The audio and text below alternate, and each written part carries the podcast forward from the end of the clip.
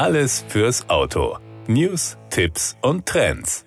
Wenn es um Automobile geht, dann ist für uns Motorjournalisten eine Einladung zu einem Pressepreview wie Musik in den Ohren.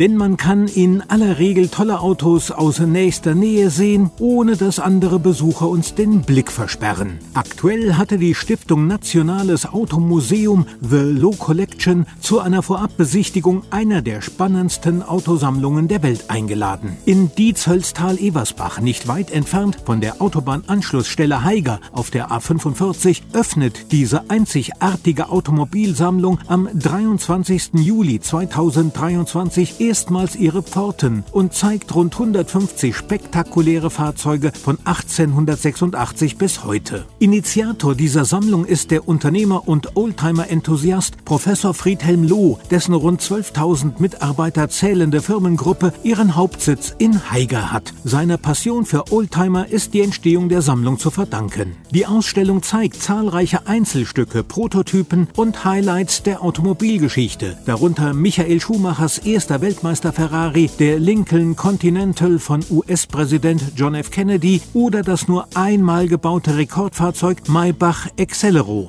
Gelungen ist auch die Mischung der Fahrzeugmarken und Fahrzeugtypen. Es finden sich Ikonen der Automobilgeschichte, vom Bugatti Typ 57 Atalante über den Lamborghini Miura SV bis zum Mercedes CLK GTR, aber auch ein breites Spektrum an Rennsportfahrzeugen, bestehend aus Langstrecken, DTM und NASCAR-Rennfahrzeugen bis hin zu Formel 1 und Formel E. Und passend zur Eröffnung der Stiftung Nationales Automuseum Velo Collection startet auch eine spektakuläre spektakuläre Sonderausstellung zu den 24 Stunden von Le Mans. Nur wenige Wochen nach dem 100. Jubiläum des legendären Automobilrennens an der Sarb kann man im hessischen Dietz-Hölztal-Ebersbach 21 Automobile besichtigen, die einen unmittelbaren Bezug zu dem legendären Langstreckenrennen haben. Wir werden kurz vor der Eröffnung noch einige Highlights der Ausstellung vorstellen. Apropos Highlight, es dürfte einmalig in Deutschland sein, dass zeitgleich mit der Eröffnung dort auch ein Hochschulcampus seine Arbeit aufnimmt. Der Hochschulcampus Nationales Automuseum der Fakultät Wirtschaft und Recht der Hochschule für Wirtschaft und Umwelt Nürtingen-Geislingen.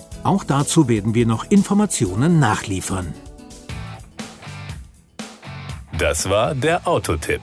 Informationen rund ums Auto.